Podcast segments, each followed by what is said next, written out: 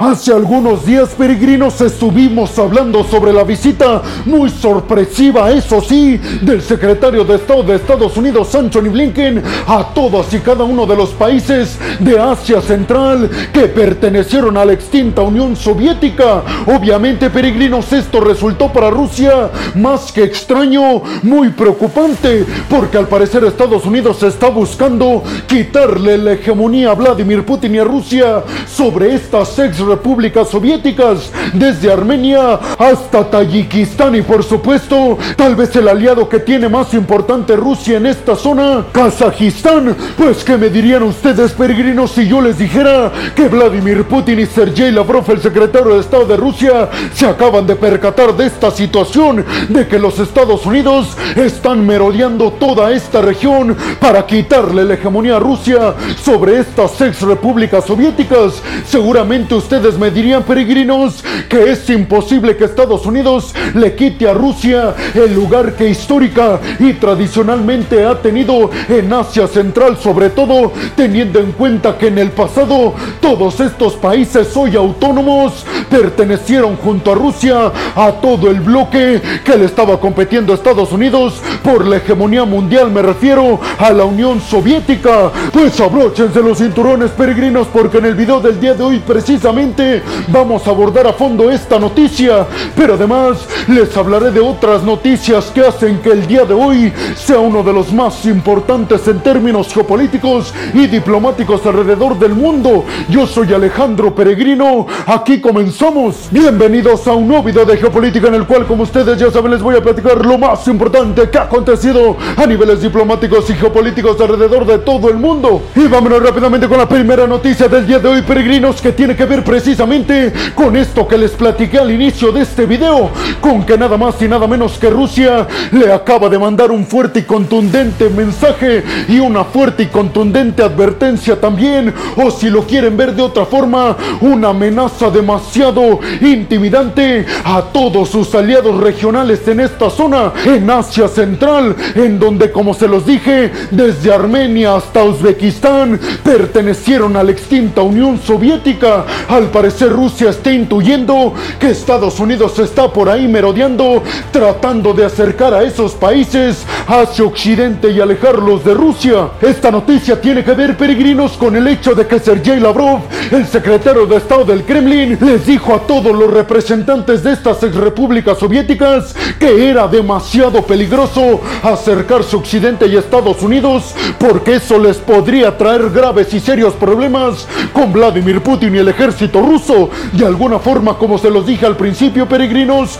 lanzándoles una fuerte amenaza a estas ex repúblicas soviéticas que hoy en día, peregrinos, ya no son tan aliados y cercanos del Kremlin, específicamente después de que Vladimir Putin ordenó invadir al territorio ucraniano. De alguna forma, estos países intuyen que podrían ser los siguientes y es algo que no van a permitir. Tal vez por eso Estados Unidos intenta aprovechar esta posible pelea que existe entre Rusia y estos países para jalarlos hacia el lado occidental. En su conferencia de prensa, Sergei Lavrov también aseguró que todas y cada una de las protestas que se han llevado a cabo, nada más y nada menos que en Georgia, otro territorio que también perteneció a la extinta Unión Soviética, tiene que ver con que Occidente está queriendo jalarlos del lado europeo y occidental a los georgianos y aseguró que los Estados Unidos quieren dar un golpe de Estado en Georgia, así como lo dieron en 2014, nada más y nada menos que Ucrania. Estas declaraciones vienen semanas después, peregrinos, como ya se los dije,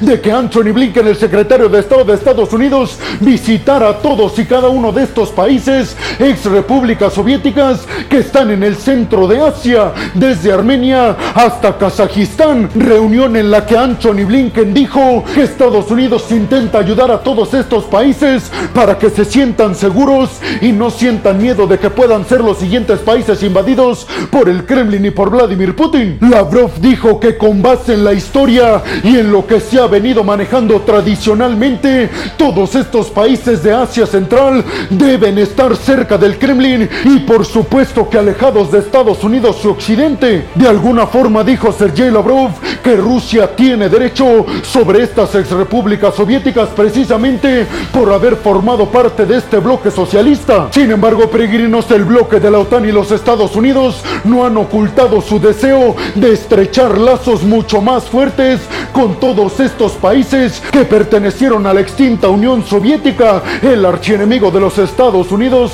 en la Guerra Fría. Pero ustedes qué piensan, peregrinos? Y vámonos rápidamente con la segunda noticia del día de hoy, peregrinos, que tiene que ver con la visita del secretario de la Defensa de los Estados Unidos, Leo Austin, al principal socio que tiene Estados Unidos en toda esta región de Medio Oriente y el Golfo, a Israel. La llegada de Leo Austin, peregrinos, a Israel tiene el objetivo de abordar tres temas fundamentales con las autoridades israelíes, principalmente la posibilidad que existe de que Irán pueda conseguir el desarrollo de armas nucleares, pero también la constante problemática que enfrenta Israel con Cisjordania y por supuesto la inestabilidad política que se vive actualmente en Israel después de que llegó el derechista Benjamin Netanyahu y voy a intentar ser lo más claro y conciso posible peregrinos porque Leo Austin el secretario de la defensa estadounidense en su reunión con Benjamin Netanyahu el nuevo primer ministro de Israel coincidieron en que Israel no puede distraerse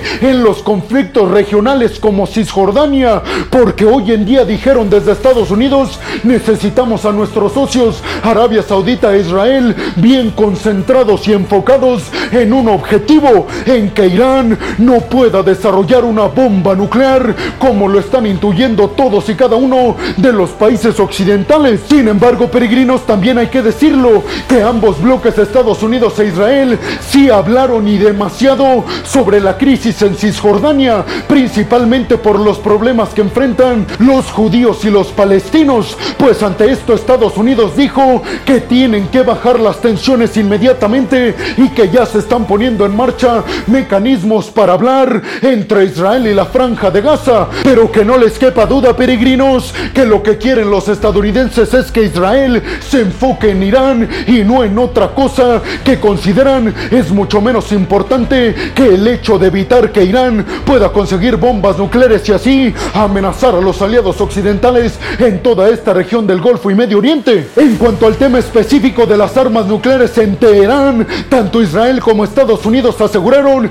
que en el dado caso de que se conozca que están a punto de desarrollar una bomba nuclear, no dudarán en poner toda la fuerza militar que se necesite los Estados Unidos e Israel para detener esos planes de conseguir bombas nucleares en Teherán. Pero ustedes qué piensan, peregrinos? ¿Creen realmente que Estados Unidos tenga la capacidad para estar en tantos lugares al mismo tiempo y tratar de evitar tantos conflictos que están a punto, parece ser, de explotar en un montón de regiones a nivel mundial? ¿Creen que Israel pueda resolver los problemas que tiene con los palestinos para enfocarse de lleno en la problemática tan grande que representa para Occidente el que Irán pueda hacerse del control de armas nucleares? Les recuerdo además, peregrinos, que Irán en repetidas ocasiones dice que su programa nuclear tiene únicamente el objetivo de desarrollo económico e industrial, que no tienen el objetivo en ningún sentido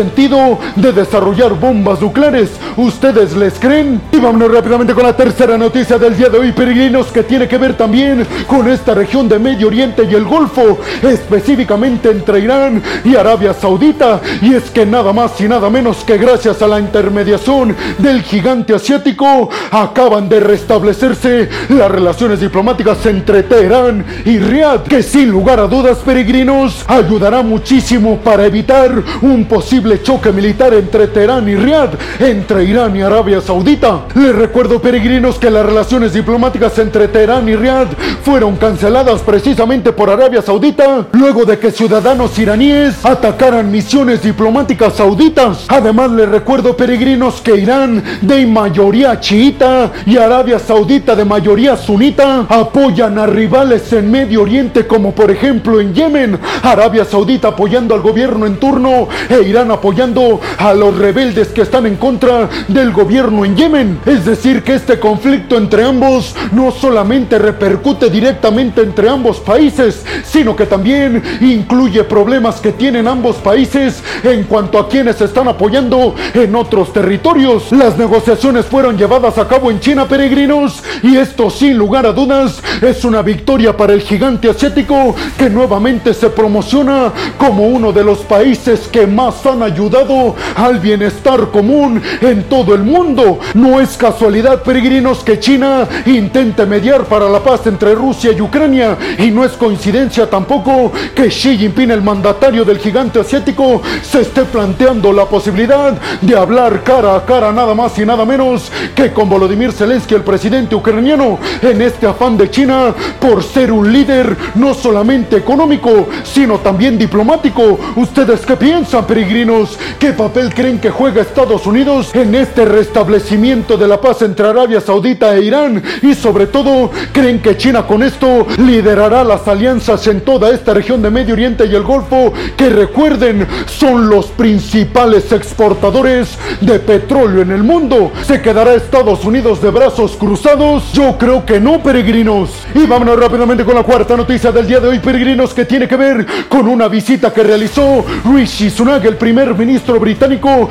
nada más y nada menos que a Francia, para reunirse en París cara a cara con Emmanuel Macron, el presidente francés. En esta reunión, peregrinos llegaron a un acuerdo de migración Francia y el Reino Unido por 577 millones de dólares. El acuerdo plantea que el Reino Unido pagará a Francia esta cantidad durante tres años. Esto para que Francia trate de evitar a toda costa que lleguen grandes cantidades de migrantes desde Medio Oriente a través del canal francés hasta el Reino Unido. Migrantes que proceden principalmente peregrinos de Siria, de Irán y de Irak y por supuesto de Afganistán. Además, peregrinos, esta reunión fue aprovechada por ambos mandatarios, por Rishi Sunak, el primer ministro británico, y por Macron, el presidente francés, para fortalecer y estrechar lazos, porque después del Brexit, de la salida del Reino Unido del bloque de la Unión Europea, hay que decirlo, las relaciones no han sido las mejores, pero ambos países coinciden en que debido a la crisis que está enfrentando Occidente en contra de Rusia y de China, los aliados occidentales deben estar más fuertes que nunca y dijeron que conforme a Ucrania van a seguirse posicionando en el mismo sentido, en apoyar a Ucrania militar y económicamente hablando hasta vencer a Rusia. Además dijeron que con el poderío militar nuclear que tienen ambos países podrían competirle sin lugar a dudas a Vladimir Putin y a su poderío nuclear. ¿Ustedes qué piensan, peregrinos? ¿Creen realmente que la alianza entre Francia y el Reino Unido rinda frutos para hacer más próspera y segura militarmente hablando Europa en contra de Rusia y de China? Y sobre todo les preguntaría, ¿creen que este acuerdo para que Francia detenga tantos migrantes que están llegando al Reino Unido a través de su canal de resultados? Y vámonos rápidamente con la quinta noticia del día de hoy, peregrinos, que tiene que ver con que nada más y nada menos que la CNN, el medio estadounidense, acaba de asegurar que Rusia ha interceptado varios cargamentos que iban dirigidos a Ucrania y que contenían poderío militar estadounidense. Y además dice el medio estadounidense CNN que Rusia, una vez que obtuvo todo este poderío militar, se lo están enviando a Irán. Y ustedes se preguntarán, pero peregrino, ¿para qué está haciendo eso Rusia? Pues nada más y nada menos, peregrinos, para que Irán pueda de alguna forma copiar toda la tecnología militar estadounidense y así tener ventaja en contra de Israel en Medio Oriente y el Golfo. Sin embargo, los Estados Unidos se pronunciaron al respecto y dijeron que este problema no es generalizado, es decir, que no es un problema que sea tan grave como se dice en la CNN, asegurando a la Casa Blanca que el poderío militar que ha obtenido Rusia es de baja tecnología y que no representa un problema para la seguridad nacional estadounidense, pero sí dijeron desde la Casa Blanca que van a tener muchísimo cuidado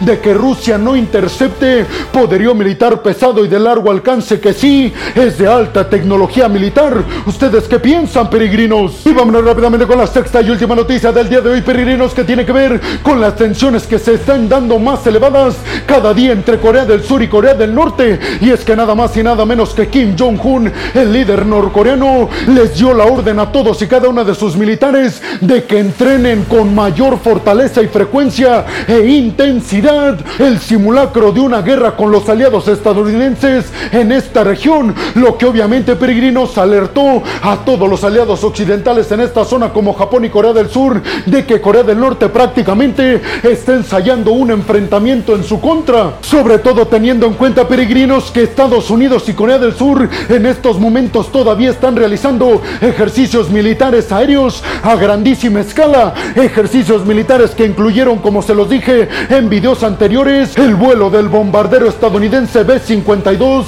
capaz de portar ojivas nucleares. Además, Kim Jong-un le ordenó a sus militares que realicen más pruebas de lanzamientos de misiles de largo alcance hacia el mar de Japón. ¿Ustedes qué piensan, peregrinos? ¿Qué consecuencias creen que le traiga a Corea del Norte esta altanería en contra de la alianza Estados Unidos, Japón y Corea del Sur? Y bueno, hemos llegado al final del video del día de hoy, peregrinos. Les quiero agradecer muchísimo el que hayan llegado hasta este punto del video. Además, les quiero agradecer muchísimo todo el apoyo que me dan, porque sin ustedes, peregrinos, yo no podría seguir haciendo esto que es lo que más me apasiona en el mundo. Así que muchas, pero muchas gracias. Sin más por el momento, nos vemos en el siguiente video de Geopolítica. Hasta la próxima.